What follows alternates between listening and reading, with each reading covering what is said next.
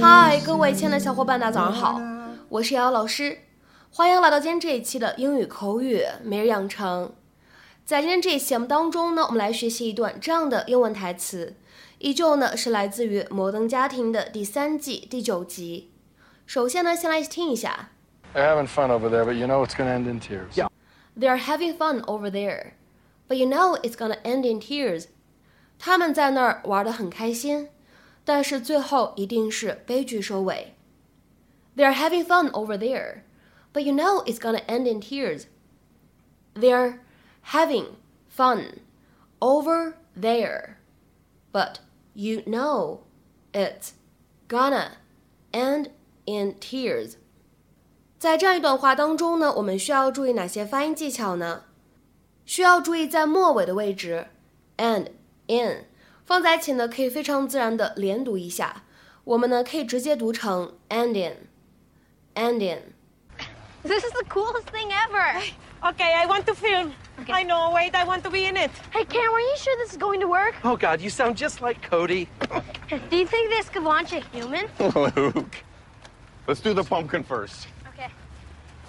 They're having fun over there, but you know it's going to end in tears. Yeah, always does. Knock, knock. Who's there? Physics. Thank you. Mm-hmm. Who's going to be able to launch it? I think it should be Cam. Oh, no, I think it should be all of us. All of us! All of us! right here. Yeah. For the record, I don't oh. squash all of Phil's dreams, just the ones that are, you know, potentially fatal. I'm just trying to get the kid ready for life. Yes, if we didn't do this to them, the world would. Okay, everybody in final launching positions? Get ready to eat some crow. It is not as delicious as it sounds. Okay. 那么今天节目当中呢，我们学习了这样一个短语 “end in tears”，没错，就是它的字面的意思，以眼泪结束。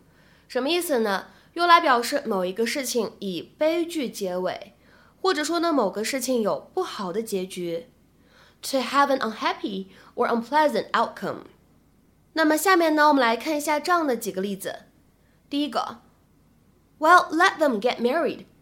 The earlier, the better. It will end in tears. 哼，让他们结婚呗，越早越好，一定是个悲剧收场。Well, let them get married. The earlier, the better. It will end in tears. 下面呢，我们再来看一下第二个例子。I just don't think your personalities are a good match. I'm afraid it'll all end in tears. 我就是觉得你们的个性不太搭，害怕这事儿成不了。 I just don't think your personalities are a good match. I'm afraid it'll all end in tears. 那么下面呢，我们来看一下本期节目当中的最后这个例子。You'd better keep your promise, or it'll end in tears. 你最好信守承诺，否则的话有你好看的。You'd better keep your promise, or it'll end in tears. 那么在今天节目的末尾呢，请各位同学呢尝试翻译以下句子。 并留言在文章的留言区。每个人都知道他们的婚姻会以悲剧收场。每个人都知道他们的婚姻会以悲剧收场。这样的一个句子应该如何去使用我们刚刚学习过的表达去造句呢？期待各位同学不同的答案留言。那么本期节目的分享呢，就先暂时到这里了。下周节目当中呢，我们再来一起学习美剧口语。See you。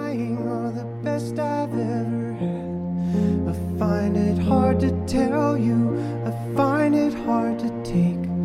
When people run in circles, it's a very, very